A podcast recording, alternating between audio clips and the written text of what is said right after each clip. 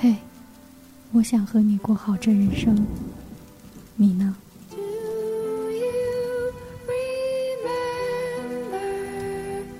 欢迎收听长篇小说联播《我想和你过好这人生》，作者木子喵喵，演播吉如意。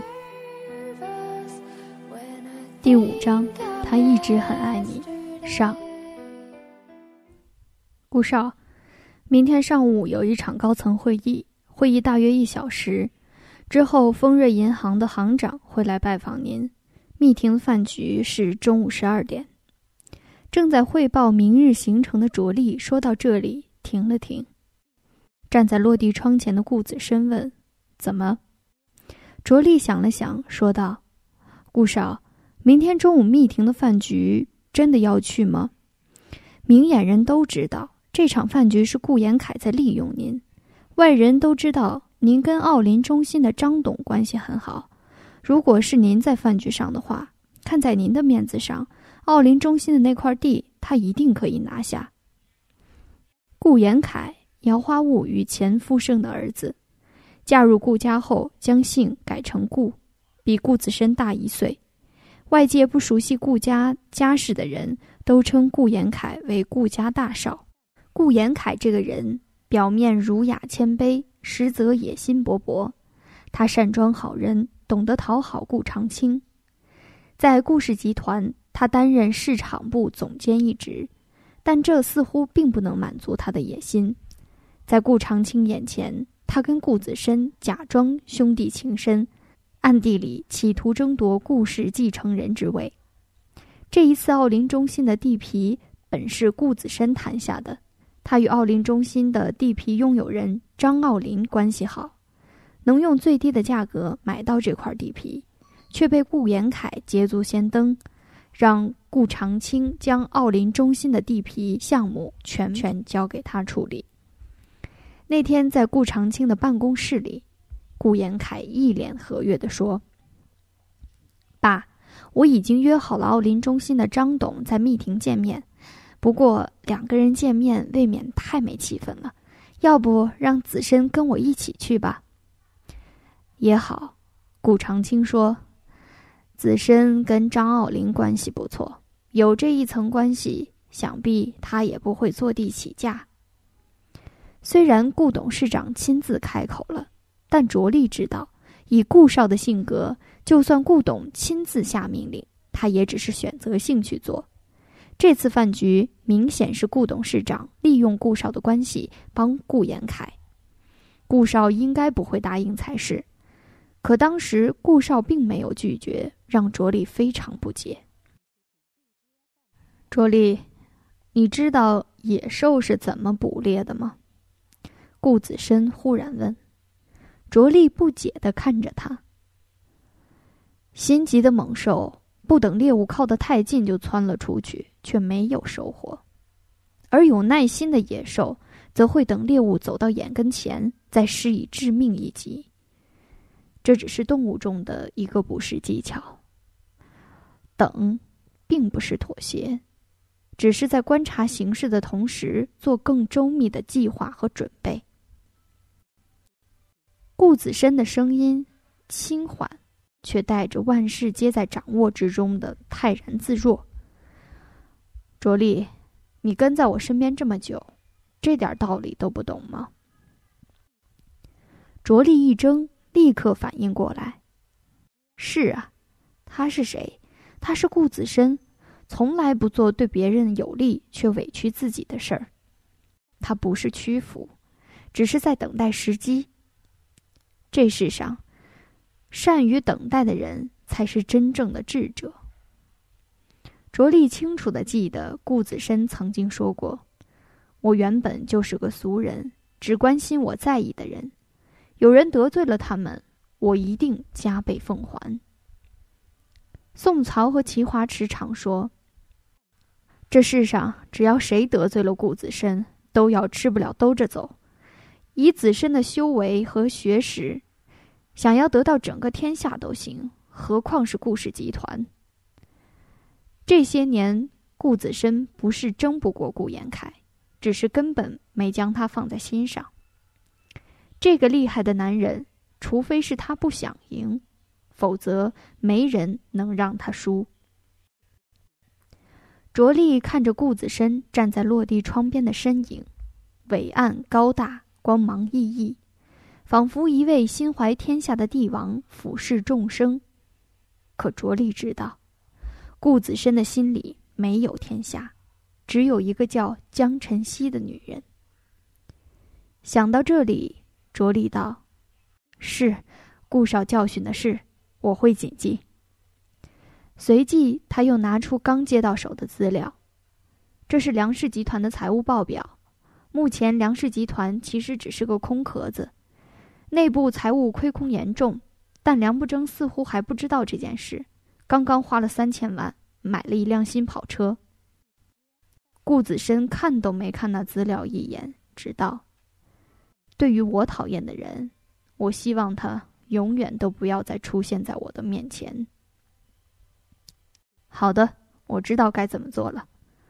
卓丽收起资料，犹豫了一会儿，说：“顾少，今天霍小姐打了好几个电话过来，我都以您在忙为由带过。您需要回个电话过去吗？”顾子深没有回答。卓丽心知他并没有回电话的打算，正要退出书房，书房的门却被顶开。一抹白色的影子吧嗒吧嗒地朝顾子深跑过去。大汪跑到顾子深身边蹲下，乖乖的抬头将嘴巴里咬着的便利贴奉上。顾子深拿过去，便利贴上娟秀的字体写着：“子深，谢谢你在江边帮我解围。”卓丽带着大汪走出书房后，拿出口袋里一直在震动的手机。意料之中，是霍思思来电。他叹息一声，又是一个爱上顾子深却注定受伤、得不到结果的女人。遇上顾子深，就算是霍氏集团的千金也不例外。卓丽接起电话，用礼貌却公式化的口吻问：“喂，霍小姐，不好意思，顾少还在忙，没空接电话。你有什么事儿？”我可以代为转达。次日，梁氏集团因财务亏空宣布破产，梁氏集团董事长被请到公安局喝茶。被神秘人保释出来之后，梁氏父子俩坐最早一班航班去了国外，今生不得再回宁氏。江晨曦正式成为 Z 大二零一六届精神科专业研究生。第一个替他高兴的是唐唐唐。自从唐唐唐回到宁市之后，一切坏运气都仿佛被赶走了般，不但找到了理想的工作，更租到了一处地段很棒、价格却很便宜的房子。Z 大的林荫大道上，唐唐唐兴奋地跟江晨曦比划道：“你一定要去看看我租的房子，黄金地段，一百五十平米的奢华公寓。”最重要的是月租才一千，我刚搬进去整整三天，都觉得自己在做梦，生怕一觉醒来发现我其实睡在大马路上。小西呀，你说我运气怎么就这么好呢？相对于唐糖糖的兴奋，江晨曦显得淡定了许多。他微笑地说：“因为好姑娘的运气都不会太坏啊。”嗯。唐唐唐慎重的点点头。我是好姑娘，你也是好姑娘，我们的运气都不差。你看，你终于能回到 Z 大读你想了很久的研究生。当年我们的理想，你算是帮我们两个都实现了。不由想起大学时期，两人都有考研的愿望，只是后来唐唐唐一门心思扑在感情上，荒废了学业。江晨曦说：“现在考研也不晚，太晚了。”唐唐唐感叹：“我已经被社会带坏了，再也回不到学生时代那种纯纯的感觉了。”这样一说，他又陷入了伤感。但是小溪，你说我们的运气会一直这么好下去吗？为什么这么问？可能是因为之前一直倒霉，所以生活忽然变得美好起来，反而更加不安。不要不安，江晨曦安慰道：“你要相信，每件事最后都会变成好事。如果不是，说明肯定还没有到最后。每件事最后都会成为好事。”这句话真好听。唐唐唐瞬间笑逐颜开。不愧是 Z 大研究生，说的话都这么饱含哲理。江晨曦笑着说：“不是我说的啊，我是在网上看到的心灵鸡汤。心灵鸡汤，你也会看这种东西？”江晨曦仰头看着树叶缝隙间的阳光，像是在回答他，又像是在自言自语。有时候，看看这些东西。是不想让自己对生活太绝望吧？唐唐唐一怔，眯眼打量着眼前的好友。他仰着头，露出白皙的颈项，整个身体呈放松状态，阳光轻裹在他的身上，如一株淡雅的百合，与世无争，安然静美。如果不是亲眼看着他一路艰辛走来，一定不能相信，这样一个美如画的女子，竟然遭遇过那种毁灭性的绝望吧？江晨曦。名字忽然被叫起，江晨曦二人转头，一个穿着白色 T 恤、高个白净的男生朝这边跑过来。唐唐唐眼睛立刻放光，小声问江晨曦：“这小鲜肉是谁呀？白白净净的。”长得不错啊。江晨曦想了一会儿，不确定的回答：“嗯，好像是我们班班长。什么好像啊？班长长什么样你都不记得？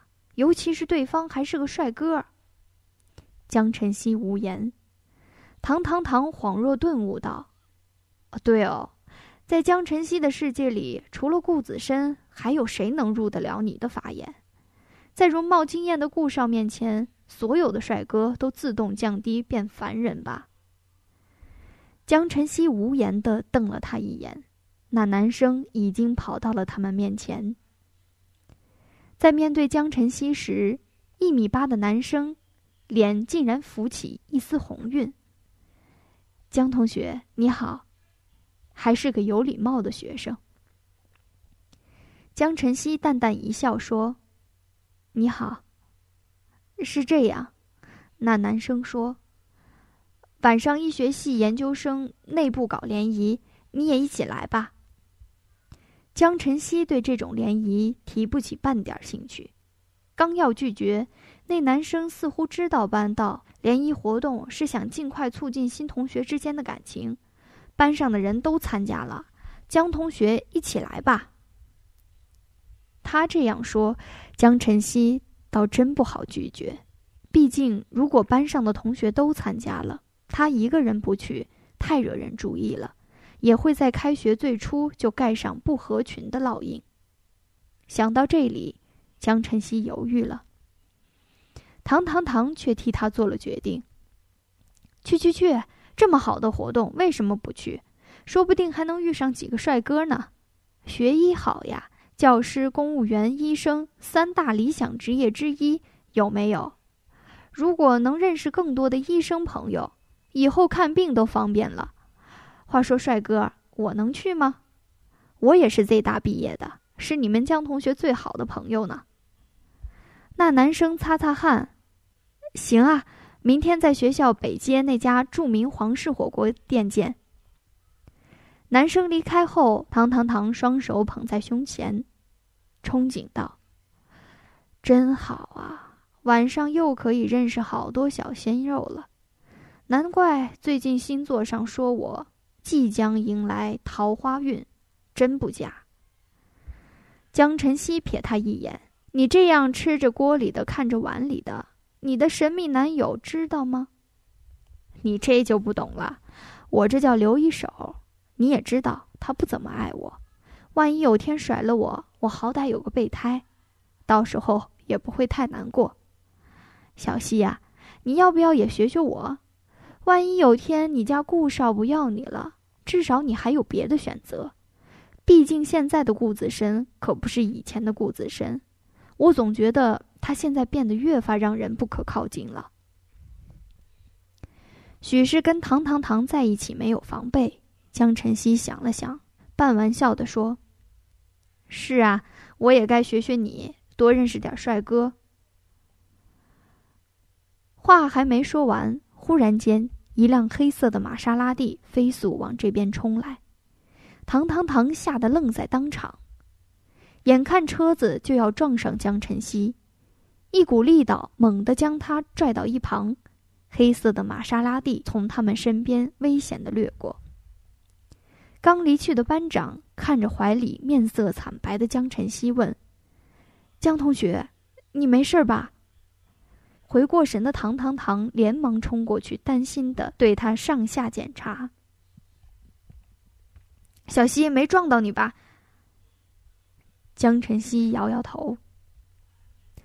唐唐唐忍不住骂道：“什么人呀？开玛莎拉蒂了不起啊？开玛莎拉蒂就能撞人了？”江晨曦看过去，那车开得极快，在路边的其他同学也因为他的速度吓得纷纷避让。车有些眼熟，会是他吗？他失神地看着玛莎拉蒂离开的方向，不知在想些什么。唐唐唐没发现江晨曦的异状，又开始乐此不疲地调侃男生：“你不是已经走了吗？怎么又回来了？”“哦，我忘记说时间了，联谊是明天下午六点。”“，呵 呵小鲜肉，你刚刚英雄救美的姿势真是帅极了，交过几个女朋友呀？”现在是单身状态吗？校园大道上，同学们惊艳地看着那辆漂亮低调的玛莎拉蒂飞驰而过，而驾驱这辆超级跑车的男人面无表情地看着后视镜中被男生救下后惊魂未定的江晨曦，嘴唇抿成一条线，眼神冷漠。晚上的联谊地点选在宁市有名的皇室火锅店。这家皇室火锅店据说是百年老店，没人知道它有没有真的开了百年那么久，只知道从开店至今口碑极好。大学时，江晨曦和唐唐唐最爱往这家店跑，因为味道实在太好。有时候唐唐唐不在，江晨曦又想吃时，顾子深就会陪他来。顾家人有个特别的共同点。从来不碰辣。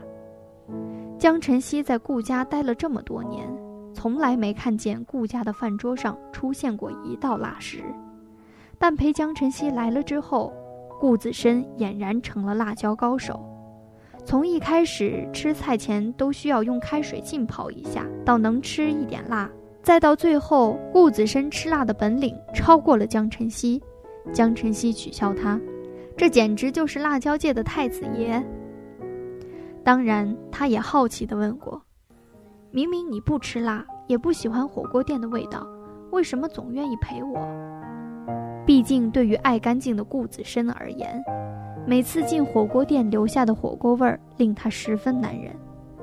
那时，他只回他：“因为你喜欢。”不经意的话最让人动容。多好啊！爱上一个人，那人也恰好爱着你。唐唐唐知道后无不羡慕，真心喜欢一个人是愿意为他改变的。我以前也带他来过，可是他特别讨厌这里的味道，连进都不肯进。他从来不肯为我改变一分，只有我在不停的改变，不断的妥协。因为唐唐唐从来没提过男友叫什么名字，对于他的代号时常都是神秘男友。或者简单的一个他。回过神，包厢里泛着淡淡的火锅香味儿，饭桌上的气氛因为大家互不熟悉而显得有些拘谨。在座的人当中，博士班的师兄显然是调节气氛的能手。这一顿火锅大餐是我们博士班李公子请客，所以大家尽情的吃，绝对不要嘴软。是那个医学院院长的公子李闯吗？是啊，他人呢？怎么没来？李师兄可是我偶像。你快拉倒吧！上次你还说顾家太子爷是你偶像来着。我偶像有两个，不行吗？行。一片欢声笑语。有人问：“不是说是新生联谊会吗？怎么连博士班的师兄都来了？”这是学长们对学弟学妹们的关爱呀！大家都是医学院的，彼此增进增进感情。以后有什么问题不懂的，也可以去问师兄们啊。那博士班的师兄不愧比新生们多吃两年饭，很快就将饭桌上的气氛给调节起来了。包厢大门被人推开，服务员领着两个男生走了进来。今天的李闯穿了一件白色衬衫，修身长裤将他高大的身形衬得越发挺拔。他肤色偏白，五官清秀，鼻梁上架着一副金丝边眼镜，看起来文质彬彬，倒也是个帅哥。饭桌上因为他的到来，气氛更加热闹了许多，很多研究生班的同学跟他热情地打招呼。话语间颇有倾慕之情，让李闯更加洋洋自得，颇有一副领导的架势。李师兄，坐我旁边吧，正好有个空位置呢。有大胆倾慕的女生主动邀请。李闯巡视了一圈，最后将视线落在神情冷漠的江晨曦身上，笑道：“我坐江同学旁边吧。说起来，我跟江同学还是旧识。”说完，就往江晨曦身边走去。当年李闯对江晨曦做的那些事，唐唐唐再清楚不过。他看了眼江晨曦的脸色，那不经意皱了一下的眉头，让他心里有底。江晨曦并不喜欢这个道貌岸然的李闯。李闯并不知道自己被江晨曦厌恶至极，虽然三年前他的做法的确不道德。但他自觉也是迫于无奈，在利益和女人之间选择前者是成功人士的必备，像他这样理智的人才能成大事。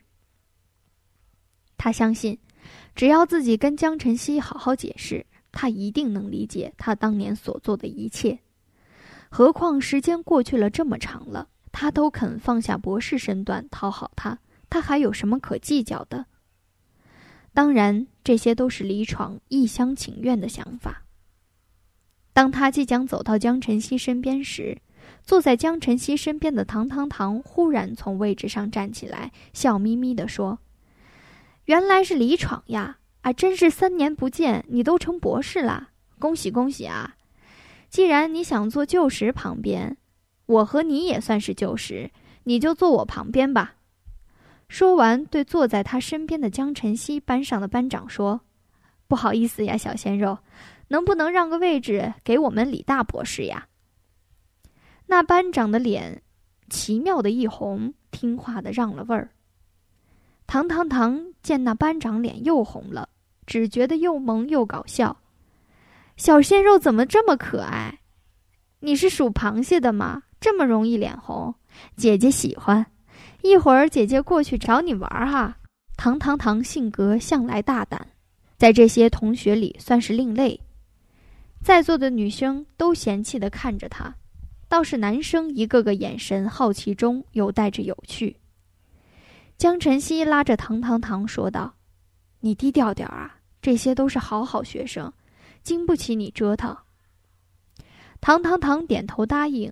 随后又笑眯眯的看着一直站着、眉头紧锁的李闯道：“李公子，坐我旁边啊！怎么，江晨曦是你旧识，我就不是啦？”